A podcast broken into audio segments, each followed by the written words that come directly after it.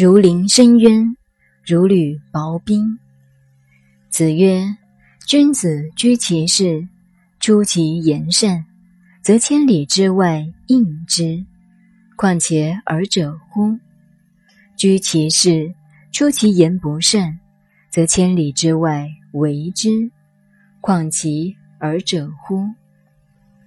言出乎身，加乎名。行发于耳，见乎远。言行君子之枢机。”枢机之发，荣辱之主也；言行，君子之所以动天地也，可不甚乎了。孔子五十岁才研究《易经》，在《论语》中讲到：“假我数年，五十以学易，亦可以无大过矣。”孔子说：“如果我能多活几年，把《易经》研究透彻了。”也许我一生便不会再犯错误了。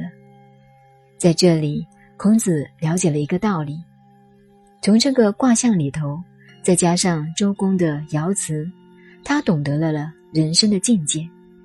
一个人的言语行是最重要不过的，所以他前边说，一个君子在他的家里居其事，如果讲出一句对的话，善。则千里之外应之。当然，这个君子不是现在的这个君子，他们在广播电视台随便说也不负责，在议会讲话也可以不负责。现在的民主时代可以随便讲而不负责任，所以这种人不是君子。如果是君子的话，不要说议会，就是自己家里随便讲一句话。善，则千里之外应之。不要以为一句话没有什么可以随便说。任何一个人讲的一句话，影响都是非常远大的。譬如说，父母喜欢随便说“他妈的，给老子”，搞惯了，儿子也会不知不觉的“他妈的，给老子”了。所以，君子出其言善，则千里之外应之。现在拿物理科学来讲，我们动一个思想，动一个念头，人在头顶上所放的光就不同，可以用照相机照出来。坏念头是黑光，好念头是白光，各种心念所放的光的颜色都不同。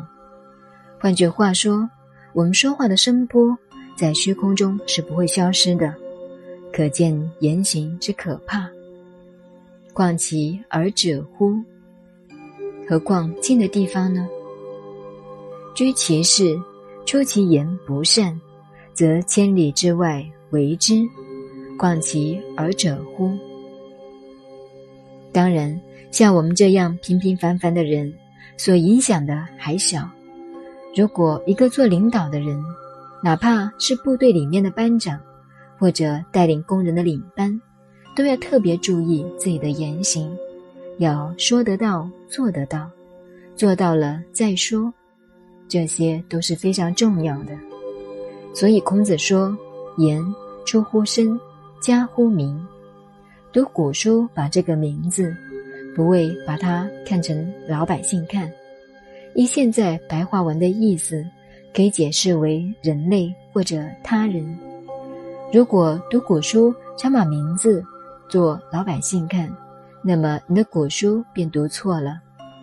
古人这个名也可以说是一个代号，也可以说言出乎声，加乎人。一句话出乎自己，但是影响的却是对方。行发乎耳，见乎远。自己的行为，尤其是当领导的人，先前的行为见乎远。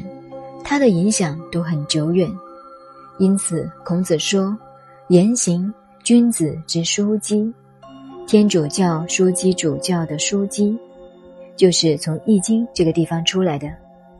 什么叫枢机？枢机就是机关中心，开关的中心。言行是君子之枢机，枢机之发，荣辱之主也。开关一动，就关系一生的光荣。所以，君子的一言一行可以动天地，言行如此之重要，可不慎乎？能不小心谨慎吗？孔子引用中孚九二爻的爻辞，来解释人生哲学，说明一个人的言行对社会人群有如此之重要。